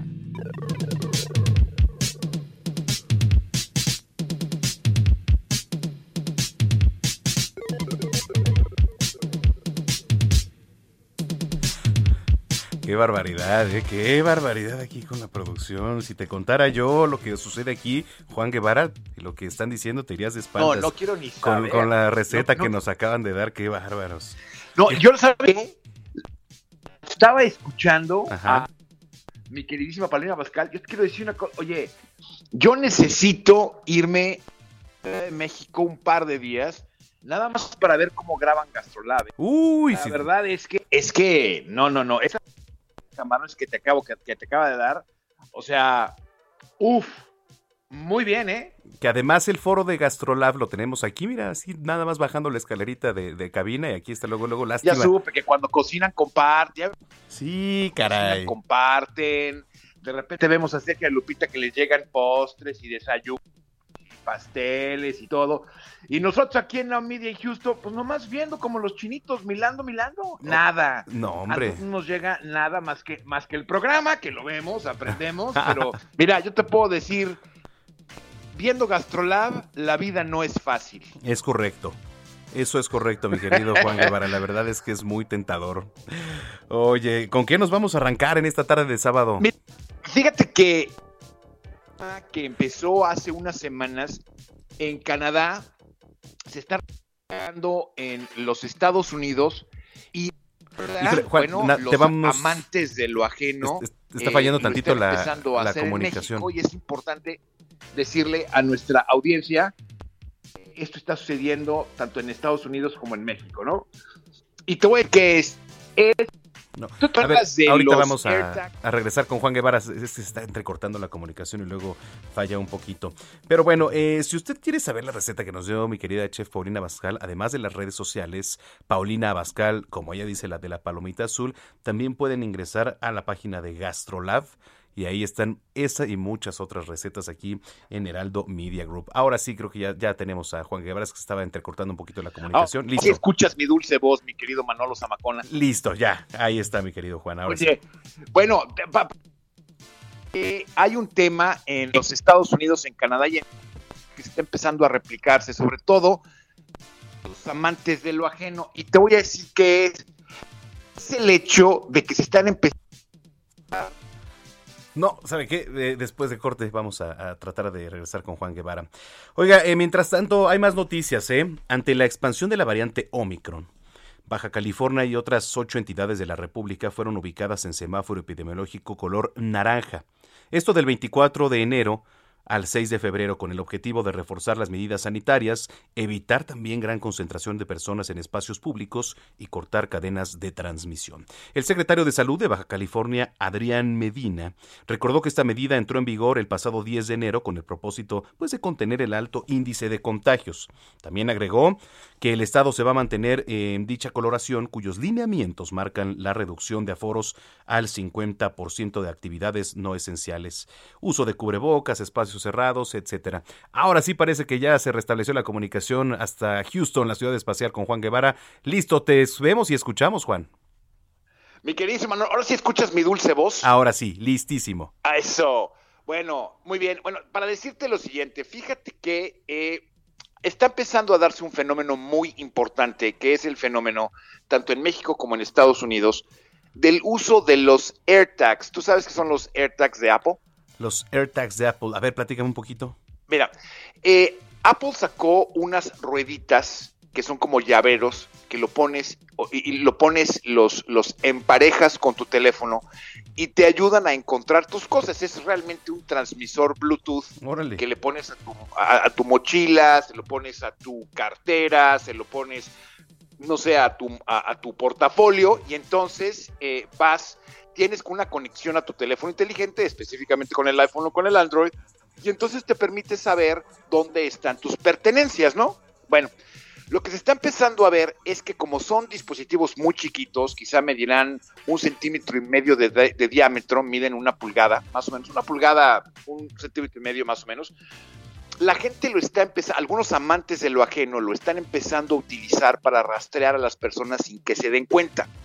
¿Qué es lo que hacen? De repente esta ruedita se la ponen a las pertenencias de alguien más y entonces mediante eh, el tracking que hacen estos dispositivos, eh, pues uno puede saber si estás fuera de tu casa, si fuiste a un restaurante en específico, si qué, qué hábitos tienes, eh, de manera que, bueno, al conocer tus hábitos, al conocer la forma en que te desempeñas, las cosas que haces, las cosas que no haces, dónde vas, con quién te juntas, pues los amantes de lo ajeno tienen un montón de datos este, que pueden utilizar en tu contra.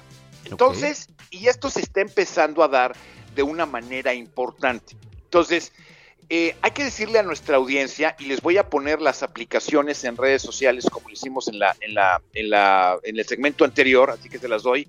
Juan Guevara TV. Si no alcanzan a escuchar el nombre de la aplicación porque vayan manejando lo que ustedes quieran, voy a poner estos pasos en redes. Se los repito, Juan Guevara TV. Muy bien. Eh, los AirTags se pueden utilizar para rastrearlos a ustedes. Y lo que hay que hacer es la gente que tenga iOS o que tenga dispositivo Android o, eh, Android, es muy importante que descargue una aplicación que se llama Bluetooth Tracker. Esta aplicación Bluetooth Tracker les permite determinar si hay algún AirTag de Apple que está funcionando o está lanzando su ubicación al Internet. Otra aplicación que se las voy a poner en redes también se llama Bluetooth Device Finder que les permite saber si estos AirTags están rastreando su dispositivo Android. Es muy importante. La segunda, si ustedes tienen iOS como Twitch como yo, Manolo, es muy importante que tengan por lo menos el iOS 14.5. Hoy Apple lanzó el 15.3, es decir, si ustedes tienen el del 15 para abajo, están ustedes protegidos porque entonces ya se les pusieron una salvaguarda de seguridad en donde si existe un AirTag que los está siguiendo, eh, su propio iPhone les alerta. Entonces es muy importante que estas, estos dos pasos, iOS 14.5 o mejor, o el Bluetooth Device Finder que le, que le estoy diciendo para la gente que tiene Android, lo descarguen y verifiquen si no existe algún dispositivo que está eh, eh, ¿cómo se llama? rastreándolos. la, tercera después de la pausa, ¿te parece, mi querido Juan? Sí, claro que sí. Vamos a la pausa, regresamos con más tecnología aquí en Zona de Noticias. Volvemos.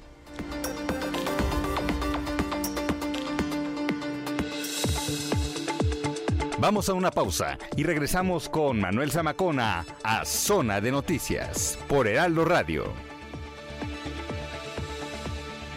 Heraldo Radio. Ya estamos de vuelta. Zona de Noticias con Manuel Zamacona. Macona.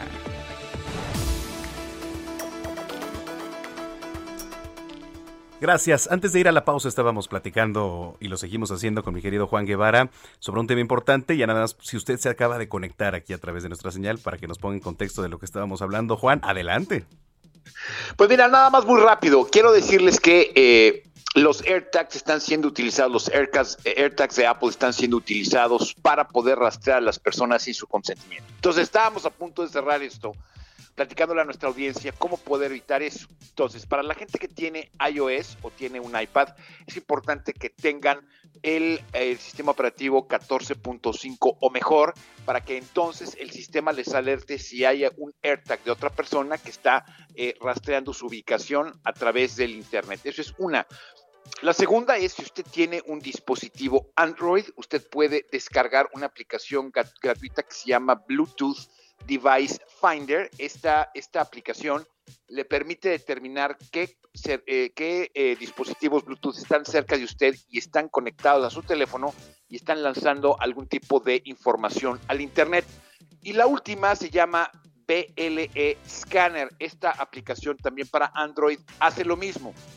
¿Qué debe de hacer si usted se da cuenta que alguien más lo está rastreando? Bueno, primero tiene que alertar a las fuerzas del orden, a la policía, eh, informar esto inmediatamente. Y segundo, una forma de desactivar de manera manual estos AirTags si los encuentra usted en alguna de sus pertenencias y sabe que no son de usted, bueno, simplemente remueva la batería de una manera muy sencilla de estos dispositivos para que entonces ya no se permita o ya no siga transmitiendo su ubicación al Internet. Esto es muy importante porque se está proliferando tanto en México como en Estados Unidos y esta tecnología que inherentemente es buena está, está siendo utilizada para rastrear a algunos usuarios o a muchos usuarios es un convencimiento. ¿Cómo ves, mi querido Manolo Zamacona? Pues siempre hay que estar al pendiente, siempre hay que estar al pendiente porque, como tú bien dices, también aquellos lo están. Entonces, pues exacto, exacto. Y hay que estar, y hay que saber que estas cosas son posibles, ¿no? totalmente de acuerdo. Oye, ¿dónde te podemos seguir eh, a través de tus redes sociales, Juan? Ahí les va, fíjense. Súbanle a su radio. Oye, que le mandamos un saludo a Sí, mi sí, querido sí. Jesús Martín Mendoza, ya que se recupere, hombre. Sí, le ¿Serio estu- iban dos? Le estuvimos cuidando. Seguimos en pandemia, ¿eh? Seguimos en, Seguimos en pandemia. Le estuvimos cuidando aquí el changarro el- en la semana. Sí, sí, ya vimos bien, Este, ¿eh? Te Aquí viste lo. Bien, lo te viste, hasta te viste flaquito. Bien, no, bien, no es posible. bien, bien, bien. Aquí sí es posible. Bueno, ahí te este, va. ¿No? Venga. Juan Guevara TV, para que usted me siga, Juan Guevara TV en todas las plataformas. Mándeme sus preguntas y comentarios para seguirlos contestando aquí en Zona de Noticias. Muy bien, te mandamos un abrazo y nos escuchamos mañana, Juan. Si Dios nos lo permite. Gracias. Gracias, Juan Guevara, desde la ciudad espacial allá en Houston, Texas. 3 de la tarde, 33 minutos.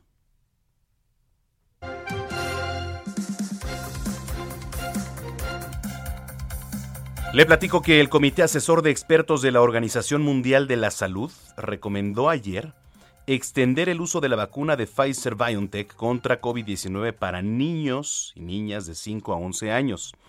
La dosis aconsejada para este grupo de edad es de 10 microgramos en vez de los 30 microgramos para los mayores de 12 años. Esto lo señala el Grupo Asesor Estratégico de Expertos de la Organización Mundial de la Salud.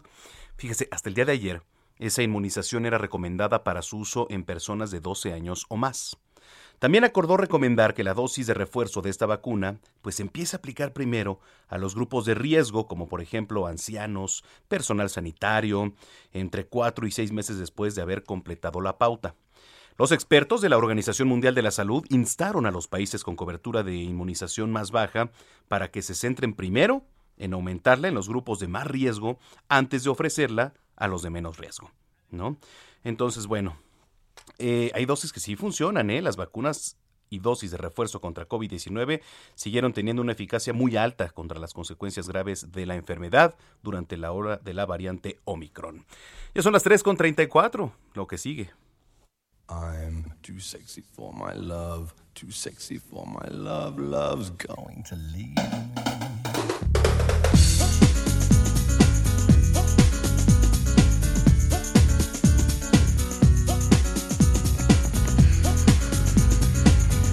Bueno, pues eh, llegó el momento de nuestra sección de salud sexual con nuestra sexóloga de cabecera, Denise Flores. ¿Cómo estás, Denise? ¿Dónde andas?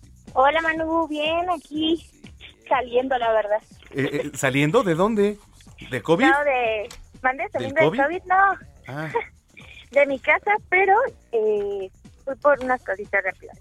Ah, me parece muy bien. Muy bien, mi querida Denise.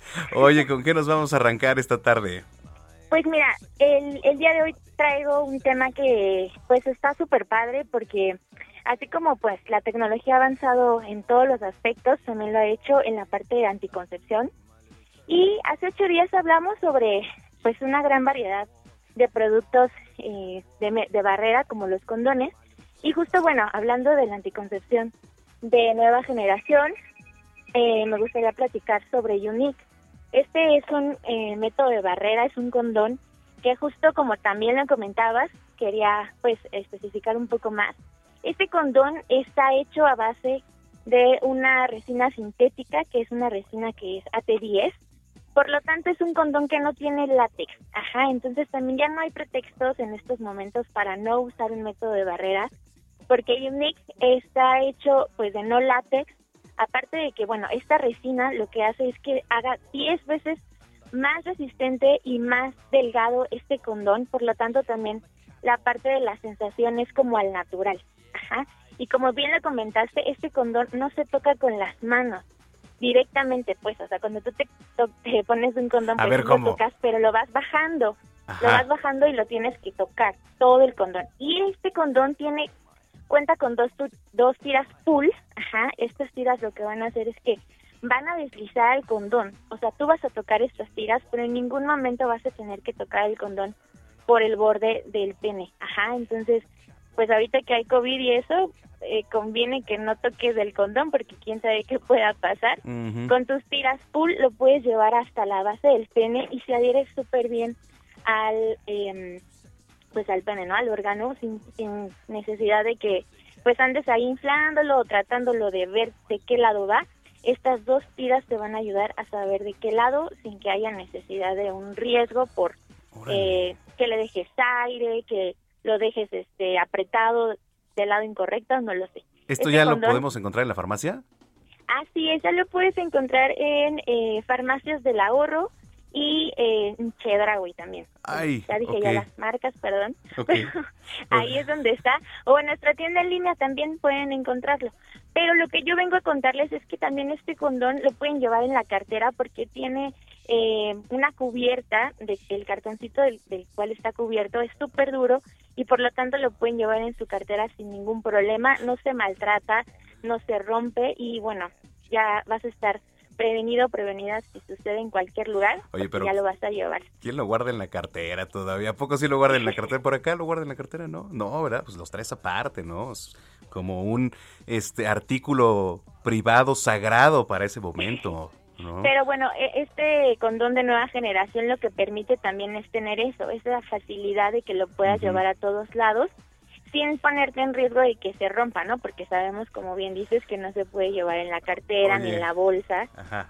¿no? ¿Verdad? Oye, Pero- Denis, pero a ver, llegas a la farmacia o a esta tienda de conveniencia que, que ya bien acabas de, de anunciar. Te voy a pasar la factura, por cierto. Este. ¿Cómo lo pido? ¿Cómo lo pedimos? A ver, llegas y... Oye, a ver, Eh, echa. es Prudence Unique y si vayan ustedes a sus tiendas de conveniencia pues más cercanas para que puedan adquirirlo. Eh, la verdad es que está bastante económico y por ser un condón de látex, de no látex, perdón, pues eso lo- también lo hace bastante interesante. Hay que probar las nuevas opciones y también, bueno, eh, que este condón tiene un premio a, la, a la innovación. Ah, yo dije, a ver, ¿cómo, cómo está eso? Aparte esto, ¿tiene, ¿trae premio? Así es. A Bueno, ver. bueno, no un premio, un premio como tal del producto, pero más bien este condón tiene un premio, o sea, ganó un premio Ah. porque tiene una innovación, ajá. Y de hecho, pues está avalado por la asociación de em, Bill Gates, ¿no? Y entonces, pues ya Bill Gates nos habla de innovación y justo pues ganó un premio y por lo tanto, bueno, la innovación y la calidad está al 100%. Oye, qué bien. Mira, yo te debo decir que, que sí lo tengo porque ustedes hicieron favor y muchísimas gracias de enviármelo con la primicia además, ¿eh? Así es. Sí, muchísimas Hicimos gracias. una preventa. Exactamente. Yo fue sol- fui de los fuiste primeros. de los afortunados. Fui de los afortunados, que por cierto, muchas gracias, Denise, por, por enviarme ese, ese kit a Condones Prudence. Este, y bueno, pues ya para ver cuándo te das una vuelta y aquí este está regalando cosillas, ¿no? Ya, Manu, ya, ya te lo debo, ¿verdad? Pero pues más bien que baje esto un poquito. Sí, tienes razón. Tienes razón que baje porque además aquí este ahorita pues estamos teniendo mucha precaución con las visitas a cabina para cuidarnos todos sobre sobre todo. Así es, Manu. Le- como siempre les pido, por favor, que se cuiden, tanto pues a nivel salud física como salud sexual. y que bueno ahorita eh, las personas que tienen contacto sexual con alguien que no han visto hace tiempo pues también guardarnos un poquito Ajá. para que no haya más contagios verdad y bueno también eh, los condones se pueden usar para la autoerotización entonces no se limiten si tienen ahí su caja de condones y no la han usado utilícenla Ajá. para la autoerotización que también es bastante divertido es diferente Órale. y ajá entonces eh, que no hay que cerrarse a esa parte. Al final el placer pues puede venir con pareja parejas o en solitario. Eso sí, que qué. Oye, este redes sociales, por favor, Denise. con eh, Condones Prudence en Facebook Twitter e Instagram. También DKT México en Facebook Twitter e Instagram. Y en nuestra línea anticonceptiva eh, escribiéndonos un WhatsApp al 5560 perdón 5560 9873 ajá ahí nos pueden encontrar y eh, pues muchísimas gracias por la apertura Manu siempre espero que se cuiden y pues mil gracias Exacto. Oye, que por cierto aquí nos escribe el doctor Lavariega que mañana lo vamos a tener como colaborador. Dice que usar el condón en la cartera es de puberto. Sí es cierto. Tiene mucha Sí, razón. es cierto. Sí, Sí, es lo cierto. es, pero que pruebe este condón porque de verdad cuando lo saque hasta se va a sorprender de cómo es tan rígida su empaque y que puede caber en la cartera sin ningún problema. Muy bien, muy bien dicho, Denise. Gracias, te mandamos un abrazo. Sí, gracias. Bye. Adiós, 3 de la tarde, 42 minutos. Quiero, yo le quiero preguntar qué tanto usted cuida sus dientes. ¿Cuántas veces se los cepilla al día después de cada comida? Porque, bueno, de chiquitos nos enseñaron que después de cada comida, desayuno, comida y cena, nos teníamos que cepillar los dientes, ¿no? De arriba abajo, de abajo arriba, de, la, de forma lateral. Y, y a ver, hoy por hoy, tener una dentadura pues bien cuidada, linda, es una necesidad de alguna manera, ¿no? Vernos estéticamente bien es una necesidad. Hay que acudir dos veces al año para evitar inflamaciones, otro tipo de enfermedades. Vamos a platicar y vamos a entrarle al tema. Me da mucho gusto saludar a este Iván Sevilla Saracho. Él es director de Ivanovich Dental Care. ¿Cómo está, Iván? Qué gusto saludarlo. Muy buenas tardes. Mi querido ¿cómo estás? Un placer. Qué, gusto saludarte. Muchísimas gracias por tomar la comunicación. A ver, eh, ¿por dónde comenzar a hablar del cuidado dental hoy en día que sin duda es importantísimo, ¿no? Para vernos bien sobre todo ahorita que estamos viviendo los, unos tiempos tan, tan difíciles, ¿no? Como lo que es el, el COVID y, la gente que tiene tanto miedo a, contagiarse, ¿no? En el, en el consultorio dental. Lo más importante, Manuel, antes que nada, es la prevención. Creo que tanto en, a nivel dental como cualquier otra enfermedad, lo más importante es prevenir, ¿no? Entonces yo lo que, lo que más les recomiendo a todos mis pacientes decías antes de, iniciar la, cápsula, eh, el, la prevención, ¿no? O sea, acudir con el dentista, no cuando te duele el diente, donde ya tienes ahí la, la caries o el diente todo podrido, sino precisamente antes, ¿no? Cuando no te duele nada y cuando tú crees que estás pues, en orden, ¿no? Porque luego decimos, vamos al doctor, pero cuando ya tenemos la enfermedad. Porque yo le voy a decir algo, el método de prevención, por lo menos aquí en México, casi no se utiliza, ¿eh? Así es. Así es, somos, desgraciadamente, como, como, como los mexicanos, ya hasta que me duele voy, ¿no? Ya hasta que me duele voy con el biólogo, ya hasta que me duele voy con, con, las mujeres con el ginecólogo, los hombres con las mujeres con el dentista. Y es cuando yo muchas veces es demasiado tarde, ¿no? Porque cuando nos duele un diente, una muela, es muy importante señalarlo, que la caries no duele. La caries cuando duele una lesión cariógena es cuando ya llegó, está muy cerca de lo que es la cámara pulgar, o sea, del nervio. Y esto ya, quizá nos va a traer otro tipo de, de, consecuencias, como ya es una endodoncia o incluso la pérdida del diente. Correcto. A ver, ahora, ¿cómo podemos lograr eh, una sonrisa eh, bonita hoy en día, estética. Se habla de muchas técnicas, ¿no? Que si el carbón activado. Bueno, para empezar ahí, el carbón activado, bicarbonato de sodio, que además, eh, si lo vemos en muchas pastas dentales también ya vienen estos ingredientes ahí, ¿no? Que carbón activado y no sé qué. ¿Cómo funciona esto? Así es.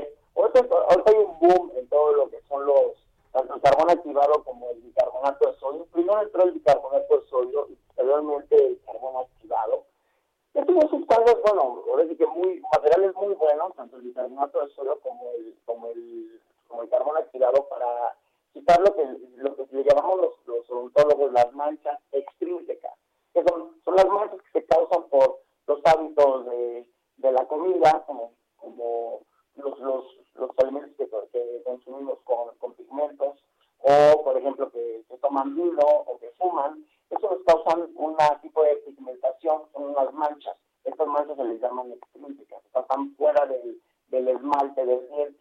Y para esto son muy buenas estas pastas, tanto el bicarbonato de sodio y el, el carbón activado. Pero ojo, hay que tener muy en cuenta algo muy importante. Todas estas pastas son muy abrasivas. Entonces sí nos, nos afectan en, en determinado grado al esmalte. Lo que yo les recomiendo a mis pacientes es utilizarlas con moderación. ¿Qué es esto? Pues bueno, si vamos a realizar un cepillado de dientes, o así que diario, tres veces al día, y bueno, que un día utilicemos nuestra pasta normal, el siguiente día utilicemos la pasta para dientes, eh, bueno, la, la, que podamos, la que podamos utilizar es bicarbonato de sodio o, o carbón activado, y los, dos días nada más a la semana utilicemos este tipo de pastas abrasivas. ¿Por qué? Porque esto nos va a ayudar a mantener un, una, unos, un esmalte libre de manchas extrínsecas, pero no vamos a atacar ni vamos a, a desgastar o, o, no va a ser tan abrasiva para nuestro esmalte. hay que recordar muy, muy, bien, Manuel, que empezamos a, a, erosionar, que la, la pasta de dientes en combinación con el cepillo es como si agarrábamos una visita de agua es al doble cero, porque no, se supone que no gasta mucho, pero con la constancia y la, el movimiento y la fricción, pues vamos a terminar eh, desgastando y llevándonos el, esmalte y eso ya va a traer una consecuencia pues no, no, no, no benéfica para nuestro bien. Ahora, para los que nos están escuchando eh, y dicen quiero un blanqueamiento dental láser, ¿qué deben de hacer? ¿Con quién deben de acudir? Siempre acudir con su especialista, porque ahora también se ha dado un book que, bueno, lo he visto en Estados Unidos, en las plazas, en las plazas eh, comerciales, y desgraciadamente, pues si son profesionistas de la salud y tienen una idea de las concentraciones de, pues, de peróxido de hidrógeno, peróxido de carbamida, son las dos sustancias con las que más realizamos las, las, los, los, los blanqueamientos láser.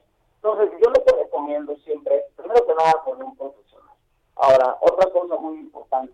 El blanqueamiento dental láser eh, prácticamente es un sistema, es un sistema que se activa con el láser, se a través de, de lo que es la, el esmalte hacia la dentina. La dentina de todos los seres humanos, Manuel, es color amarillo, amarillo ámbar. Lo que va a hacer el peróxido de hidrógeno o el peróxido de carbamida va a hiperoxigenar ese esmalte y va a hacer una reacción de oxidación. Entonces, como un metal, un metal, si se oxida de gris, ¿a qué color pasa? A rojo. Este, el esmalte va a hacer lo mismo. En lugar de pasar de amarillo, a la hora que se oxida, cambia a blanco. Entonces, es lo único que trasluce a través de lo que es nuestro esmalte. Entonces, la gente que se preocupa de que no, se me va a desgastar el diente y, y se me va a morir y todo, es una mentira. Mientras sea con un profesionista de la salud, también no hay que abusar. Yo lo recomiendo realmente dos veces al año, está perfecto. Un tratamiento también tener muy en cuenta los equipos láser con, con, lo que, con los que hacemos el, el blanqueamiento. Porque hay unos equipos láser que nos generan mucho calor y ese es perjudicial para el diente. ¿Esto ¿Por qué? Porque la cámara sea, el nervio, se calienta y puede traer una pulpitis. ¿Qué es la pulpitis? La inflamación del nervio que trae como consecuencia la muerte de Correcto, eso es muy importante para, para que todos los que nos vienen escuchando lo tomen en cuenta y además hay alimentos, los hábitos, ¿no? Hay unas, unos alimentos que manchan más que otros, etcétera. Así es, claro, es, muy, es muy importante la ingesta de, de, de que cuidemos la ingesta de carbohidratos, de azúcares, Claro. de vino, de café, el fumar también afecta mucho lo que es la estética de nuestros dientes. Y otro tema muy importante pues también son las carillas, los, los pacientes que no pueden blanquear, no pueden acudir a blanquearse los dientes, o a lo mejor tienen un defecto en el esmalte que les impide o no son candidatos para un blanqueamiento láser, existe siempre la, la vertiente de las carillas, ya sea de resina, que son, pueden ser de resina inyectada, o pueden ser de silicato de litio, que son libres de, de metal, o son, son de, de porcelana pura, que son muy fuertes, son muy delgadas, y en la mayoría de las técnicas el desgaste del diente es mínimo. Y esto nos da como consecuencia pues, unos dientes pues, espectaculares, podemos controlar formas, colores, eh, no afecta al diente porque es mínimamente invasivo, y pues bueno, los, los resultados estéticos pues son envidiables. Correcto. Por favor, este Iván, sus redes sociales para que la gente que nos viene escuchando se ponga en contacto, lo pueda encontrar. Claro que sí, yo estoy en Instagram como doc.ivanovich y también en, en Facebook estoy como Ivanovich Dental Care. Ahí Estamos en, en- en Facebook y en Instagram. Es de nuestras redes sociales y ahí los, pues los linkean con la página de internet y, y con, las, con, con todos nuestros teléfonos. La página de internet, ¿cuál es? Y algún teléfono, si lo, si lo puede dejar, por favor. Claro que sí, es triple siete 399 3941 777. Ujú. 399 3941 Ok, Estamos en perfecto. la ciudad de eterna primavera. Ah, muy bien, me parece perfecto. Pues muchísimas gracias, gracias este por haber platicado con nosotros, Iván. No, no, es, es un placer, es un placer eh, haber platicado contigo y a ver cuando te das una vuelta por acá y, y también te hacemos tu limpieza, tu microdespigmentación, tu limpieza con ultrasonido, que es muy importante también. Una limpieza con ultrasonido es mucho mejor que una limpieza convencional, porque quitas mucho más placa antibacteriana y sana. Cuente conmigo. A finales de este mes voy a estar por allá, entonces lo voy a molestar. Muchas gracias, Iván. Claro que sí, Manuel, es un placer. Gracias. Igualmente, Iván Sevilla Saracho, director de Ivanovich Dental Care. Las 3.52. Por cierto, nos escribe Mario Estudillo, dice Zamacona, buenas tardes, lo escucho en tierra de la inmortal Sandunga, Santo Domingo, Tehuantepec, Oaxaca. Y sí, hasta la tienda departamental con el nombre de Puerto de Inglaterra tiene promociones con el limón a 12 meses. Muchísimas gracias, Mario, y saludos hasta la Verde Antequera, por supuesto, también. Eh, Héctor Vieira, nuestro productor, anda aquí en cabina. ¿Qué hacemos, los, los momios ya? ¿Las quinielas de la NFL o qué, mi querido Héctor? Así es, mi querido Manuel, amigos, muy buenas tardes. Pues ya empezaron este sábado las los partidos de la ronda divisional del fútbol americano de la NFL. Eh, hace unos minutos comenzó el partido entre los Titanes de Tennessee y los Bengalíes de Cincinnati. El equipo de los Bengalíes ya se puso en ventaja 3 a 0 quedando 8 minutos eh, por jugarse del primer cuarto. Está muy joven el partido, se pone bueno, entonces no hay nada decidido en este pues este partido que llama sobre todo la atención por tratarse de franquicias que eh, no estamos muy acostumbrados a ver en estas instancias. Entonces, para muchos, quizá para los más eh, románticos en este sentido, muchos están a favor de los Titanes de Tennessee por tratarse de la continuación de una franquicia legendaria como la fue como lo fue la de los petroleros, ya extintos petroleros de Houston, mi querido Manuel. Y hoy a las 7 de la noche con 15 minutos hora del centro de México, otro duelo esperado, un clásico ya de la NFL como es el duelo de los empacadores de Green Bay contra los 49 de San Francisco, un duelo que promete mucho, sobre todo pues eh, tomando en cuenta que este Aaron Rodgers buscará un anillo más de Super Bowl, aunque no la tendrá nada difícil tomando en cuenta que por el otro lado eh, está también Tom Brady. Uy, entonces, aguas. ahí los, ¿eh? los momios van a estar buenos, entonces vamos a esperar lo que suceda en estas próximas horas ya con respecto a estos primeros partidos de ronda divisional. Y mañana también a las 2 de la tarde precisamente eh, un duelo interesante de mariscales de campo, eh, Bucaneros de Tampa Bay contra los Carneros de Los Ángeles y ya para cerrar, mañana a las 5 y media hora del centro de México, los jefes de Kansas City contra los Bills de Buffalo. Muy bien, vamos a estar pendientes. Hoy también el séptimo de la serie entre Charros de Jalisco y Tomateros de Culiacán en la final de la Liga Mexicana del Pacífico. Exactamente, mi querido Manuel, después de que ayer el conjunto de los Tomateros se impuso. Sí, y pues todo queda en ¿eh? suspenso, todo queda en suspenso. Vamos con los charros. Gracias, Héctor. A ti, mi querido Manuel, saludo a todos. Saludo a ustedes también, muchas gracias por habernos sintonizado. Nos escuchamos mañana en punto de las 2 de la tarde aquí en Zona de Noticias. Yo soy Manuel Zamacona, pásela bien y hasta entonces. El Heraldo Radio presentó Zona de Noticias con Manuel Zamacona. Los esperamos la próxima semana en Zona de Noticias, el epicentro de la información.